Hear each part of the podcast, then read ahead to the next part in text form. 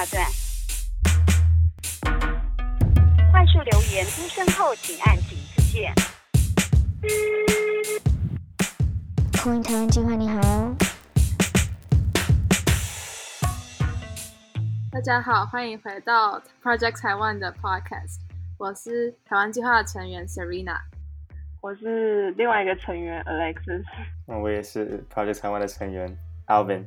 那今天我们要来，我们三位就是要来聊聊时尚与政治的关系。毕竟 Project 台湾就是一个呃一直有在耕耘就是台湾的政治议题的组织。那因为九月、十月是时尚产业的大季，就除了有四大时装周之外，呃，这次的 Met Gala 因为延期了，因为疫情延期了一年，所以也在今年九月十三号就是举办了。然后再加上有不同的颁奖典礼，时尚的新闻就是呃一直一直有一直在台面上这样。然后我们今天就想要来聊聊时尚和呃政治。要如何结合？然后有什么相关议题可以讨论？但是在进到就是正题之前，我们想先来呃，我们可以先谈谈，就是为什么我们三位都会对时尚有兴趣？那有人想要先聊吗？呃，我可以先开始。好啊。嗯，基本上我对于时尚的兴趣，就是一开始是从一个九年级的小屁孩想要穿潮牌开始，对。嗯，所以你那时候想穿什么潮牌？就 Supreme 啊，Palace 这些呃花花瓣花瓣牌，对，嗯，所以但是呃，有点像是入坑越来越深，然后当然就是价钱爬的越来越高，然后就默默就是开始关注就是呃时尚产业本身，对，嗯嗯，然后。简单来说就是这样子吧，从个从个想穿潮牌的屁孩开始，嗯，然后就慢慢就是想要更了解这个产业，这样。嗯，对。好，那 Alexis，我好像跟 Alvin 差不多，我好像跟 Alvin 差不多，就是也是从国二、国三的时候开始喜欢对滑板次文化，然后就。从潮牌开始，呃，入坑，然后开始就是越看越多，然后再加上现在有很多呃，I G 啊，F B 社群平台，然后追踪了一些专业之后，就开始接触到更多不同的时尚，然后就爬不出来了。对，这是个很难爬出来的坑。对。对啊。那。我自己呢，我是因为我可能就是国小的时候，就是那时候 TLC 就会播决战时装伸展台，然后我就很喜欢看实境秀，从小时候就喜欢看实境秀 到现在，然后那时候就是我就觉得，就应该说在那之前，我会觉得时时装很漂亮，然后自己画设计图，可是看完时装就是决战时装生长台之后，会觉得哇，就是设计师很难当这样，可是我就同时会想要关注就是。时装设计的其他面向，所以我可能那时候就会开始买一些时尚杂志看。然后那时候小时候会买《Teen Vogue》，然后因为就是《Teen Vogue》除了讲时尚之外，它还切到了很多政治议题吧，因为它就是给青少年看的杂志。然后从那时候就是会就是呃有事没事就在看一些时尚相关新闻这样，然后就是到现在。对，好，那既然我们都讲到呃《Vogue》了。我们就来讲一下九月十三号的那一场 Met Gala，因为 Vogue 算是主办方之一。那对，呃，Alexis 之前有提到，就是 Met Gala 有一件很特别的洋装，呃，礼服，然后 Elvin 觉得很丑，就 是你们要聊一下那件礼服吗？哦，好，就是今年呃，美国纽约州的。众议员嘛，AOC 就穿穿上那个印着 Tax the Rich 的白洋装出席嘛，对，然后 Elvin、嗯 觉得这件裙子很丑，这是这这是完全完完全这是我的我的观点，就是我觉得裙子很丑，其他其他都都能接受，就是就是裙子没有那么好看而已。对，好，那就是这个也彰显了，就是就是在在这个洋装，在这个礼服出现之后，就是很多人在讨论时尚跟政治的关系。那想问就是两位，就是呃，觉得有没有一哪一些例子是可以彰显，就是时尚跟政治的关系？不管是政治影响时尚，还是时尚影响政治，还是他们是互相，就是他们是互相是动态的这样。哦、我觉得像是 AOC 这一次穿的白洋装，其实就呃算是时尚影响政治的一个例子嘛，因为它的服装嗯反映了一种趋势跟意见。然后我有看过一个呃政应该是政治学的理论，他说他穿这种白洋装可以借由就是比较大量的媒体曝光，让这种比较敏感或者是激进的政策可以比较主流化、大众化，因为大家会呃渐渐习惯听到，就比较不会那么敏感，然后民众的接受度会提高，这样。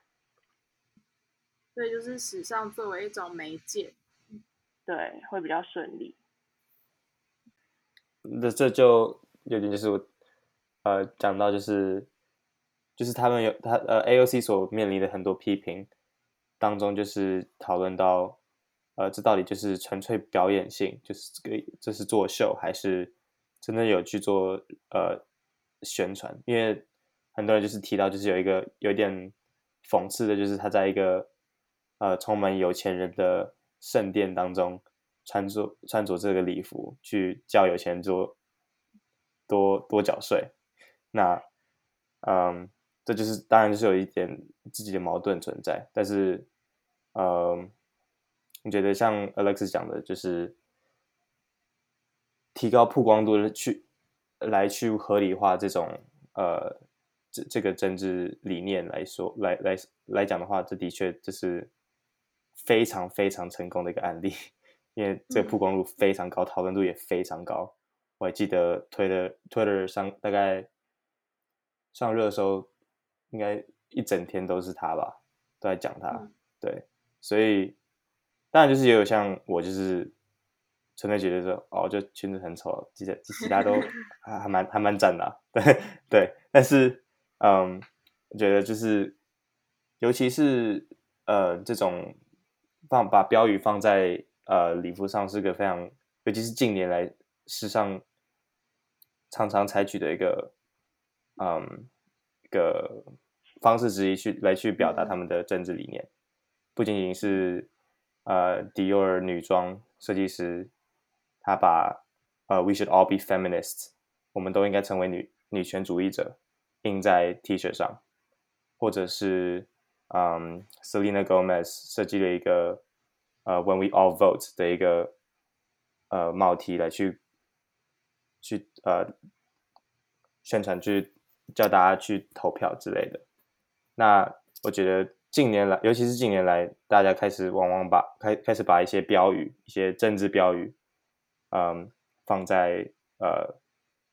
呃时尚产品上，甚至是连 Balenciaga 也是之前也是仿 Bernie Sanders 的呃的 logo 去嗯，去当做他们那一季的嗯主视觉这样子。就好像时尚跟政治的关系，其实虽然像在近近几年是比较容易以标语呈现，可是时尚跟政治的关系好像一直都是，就是就是应该说政治政治是一直不断体现在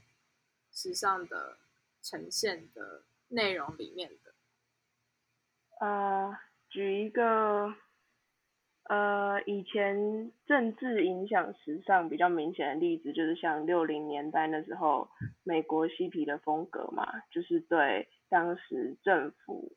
决策的一种反动。对，甚至是我觉得连嗯，可能服装相关的一些呃造型来说，来来来说，像是六零年代的美国的 Civil Rights Movement，很多嗯。很多人就是开始，尤其是女性，她们就不不开，就是不把头发烫直，就让自己的卷发就是自然流呃长出来这样子，像 Angela Davis 就是就有一个有一个 Afro 这样子，对，然后她就是靠着那个 afro，然后走进官司，然后安全安安全走出来，完全没有就是赢了赢了就是嗯诉讼这样子。对，所以从很久以前就已经就有就会就人把服装或者是自己的穿着、自己所自己的自我表达方式，嗯，来去传递一个政治诉求。那当然，嗯，我我也也想提到，就是可能就是八九零年代的反，嗯，我们所谓反时尚设计师，他们也。他们比较呃，算是用隐喻的方式来带自己的呃社会理念或是政治理念进去，不仅仅像是川久保玲，就是去试图去突破就是女性躯体的一个轮廓，去自己创造一个就是一个新的女性穿着，然后甚至是嗯。三本药师就是执意的不不去设计，就是传统日日本戏服之类的，就是很就是用隐喻的方式来带动来带自己的可能民族文化或者是一些自己的政治理念，就是可能没有像现在一样那么浅显易懂，对，但这些元素的确是存在的。政治存在于时尚里面，没错。那就是 Alvin 刚刚提到八九零年代，呃，时尚一股就是解构的风潮，然后就让我想到，因为台北时装周就前几天才结束嘛，那我跟 Alexis 上礼拜有去看，有去松烟看一场叫做呃时装时代时代时装的台湾的时装史的主题策展，那。这个展览就是依照从它就是从一九五零年代，然后到现在，然后帮台湾的时装史分成了呃六个阶段。那里面我觉得比较特别，就是像它就是我们以前国高中都有学到，呃，就是台湾在战战后的一些经济发展政策，然后那时候的纺织业就是获得呃政府资源的扶植。那时候就是在在展览里面，他有提到，就是美就是美元那时候有一些原料的支持，那让台湾的纺织业就是急速发展这样。那我觉得比较特别的是，呃，那个那个展览里面提到，就是台呃台湾设计师在一九八零到一九八九年之间，就是他们会在台湾设计师会在自己的设计里面加强着重，就是所谓。中国风的元素，然后让就是他们的设计在国际间可以呃突出。那这个展览也有特别点出，就是大约在一九九零年代，他就说受到就是呼应呃 Elvin 之前提到的那些解构、实验性创作的欧美时尚刺激。那这些台湾设计师就是逐渐摆脱中国风，然后去寻找就是不管是可能代表台湾或者代表他们自己个人特色的。前卫风格这样，那我自己觉得这蛮特别，就是这其实就其实时尚就是本来就是呃，它因为它就是一个创意产业嘛。那如果就是比较微观的说，就是每个品牌和每个设计师他们可能会在自己的设计里面注入自己注注入自己的认同。那我觉得呃，我们如果把它放放在就是可能。呃，稍微稍微宏观一点的历史角度来看的话，或许也会看到一些像呃那个展览提到的一些规律。那因为就是我们刚提到美元，那呃纺织产业在很多发展中国家是本来就存在产呃本来就存在的产业。那有一些就是发展机构啊，他们会以纺织跟时尚来作为就是呃。培力培力那些国家的发展的策略，那呃，这个其实就是有好有坏，因为我有看到一些评论在讲说，虽然就是扶植纺织产业，它可能就是在一个呃，本来就是符合当地，本来就是符合当地生产的情形去做的。就比如说它的性别分工可能是相当传统的，然后就是这样不会太激进，反而让大家受反弹这样。可是它的不足之处就是，这就是正是因为它它就是一个比较策略性的，它就是一个比较策略性的产业跟发展方式，然后这会有点固化，就是当地的性别分工这样。然后，对，然后这让我想到就是我稍早在读一篇关于呃。时尚跟后殖美理论的文章的时候，他就是稍微点到了时尚、国族主义跟性别分工的关系。那在时尚跟国族主义部分，就是，嗯，他以乌兹别克为例，他就是一一个呃 case study。然后他说，乌兹别克在一九九一年就是脱离苏联之后，呃，当当地的政府就是他在一九九一就是执政到。二零一六年就是大概二十七年的时间，然后他的二就是二零一六年死掉这样。可是反正是这个政府，他那时候就很想要做一些差异化，不管是他就是在苏联的时，不管是跟他在苏联子的时候相较，或者是呃他跟其他国家，他们就是会去呃发展就是他们传统的纺织产业，然后去发展他们的传统服饰，然后。从从从那边开始，就是建立一个民族认同这样。然后那本那那个评论有一起提一起提到，就是这是自己国家自己做的政策嘛。那这其实也这其实也有意识地去强化了一个国家内部的是性别分而传统的性别分工这样。嗯，那其实性别也是呃在讨论时尚的时候。很长切入的一个政治的环节。嗯，对，就是我们我刚才提到的，像是 Dior 女装，它的女装设计师，嗯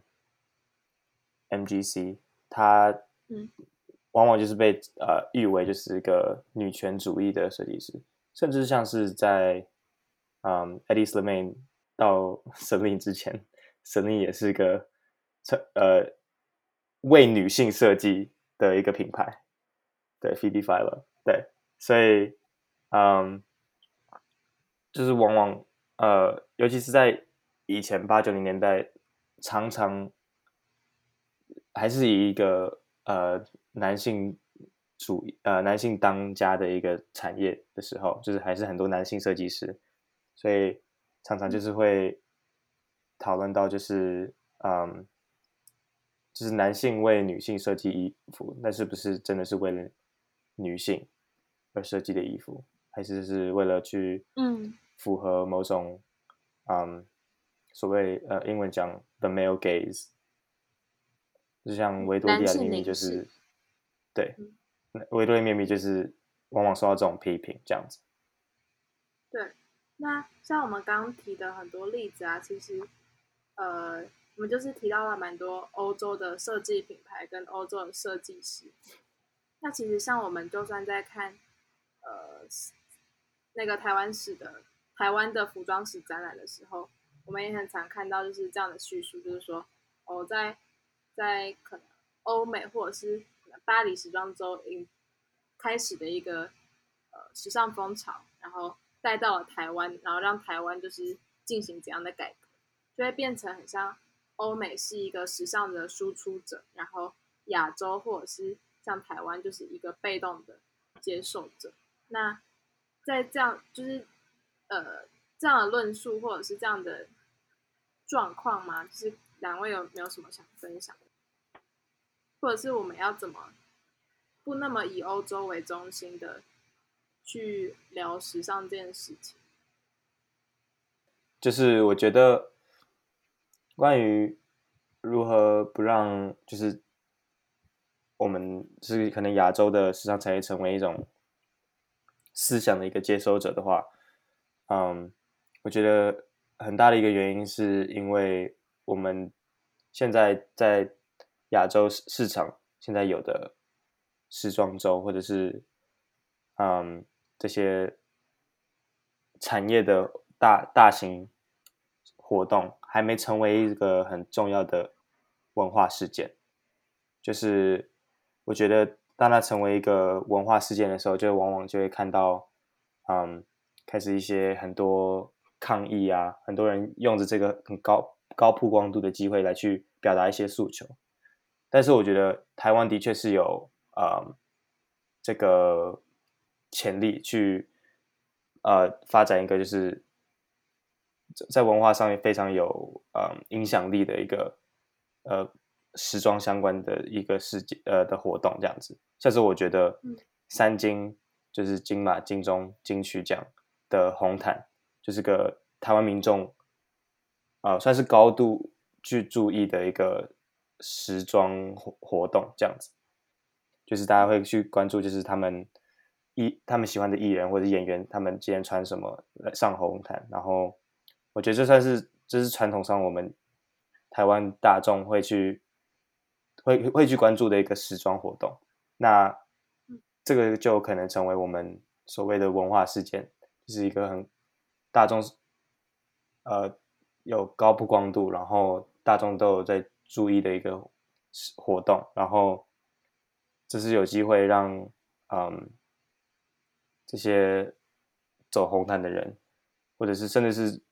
外面的人来去抗议，或者是去表达一些诉求，因为这就是。电视的呃摄影机面对的地方，对，那就是其实我我想到就是像最最近一次的三金应该是金钟吗？就是虽然我们以往看三金，就是看到很多艺人会穿着呃国外设计师或者是国外精品的衣服、珠宝，就是等等就是赞助品这样。可是我我觉得我们近几年也看到了很多就是台湾的设计师嘛。然后也会看到，就是媒体以相当的篇幅去呃叙述这些设计师的故事。那呃，我想跟两位聊聊，就是你们观，就是根据你们的观察，就是台湾时装设计师在台湾发展有没有遇到什么困境，或者是对，或者是台湾就是台湾设计师，台湾时装设计师在台湾发展的状况。那我先提一个，就是。之前看到，呃，这边顺便推荐一下大家一个 IG 账号，它叫 NES 然后 Zero，他呃之前在网络上有发起一个讨论，问大家觉得，呃，现在台湾时装品牌遇到了什么困难，然后大家为什么比较关注度不高？然后有人提到说是因为台湾的市场太小，因为现在。网拍跟诚意的品牌变成呃大家消费的主流，因为他们比较平价，然后流行性比较强，所以瓜分掉了大部分的市场，这就让制作成本比较高，然后相对比较高价的台湾设计师品牌越来越难生存。对，然后呃还有一个点是，如果从消费者的观点出发的话，台湾设计师品牌的消费方，哎，是消费方式。行销方式好像一直没有打中顾客的心吗？常常会让人有一种距离感，就像他们尝试呃，不知道有没有开放的独立工作室，然后那种店面就让顾客不太敢进去观光，不观光，不太敢进去消费，对。然后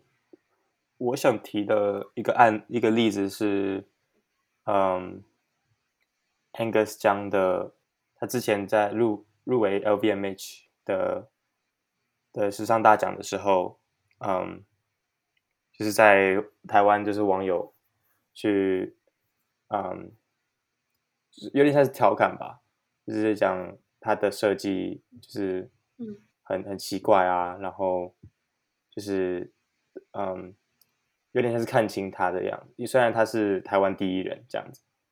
对，所以，嗯，他设计的，我觉得这他是那时候就是有注入一些就是我们很本土台湾的一些设计的元素，像是我们国小的这种作业簿啊、联络簿这种，这种呃呃图案这样子，然后甚至之后他。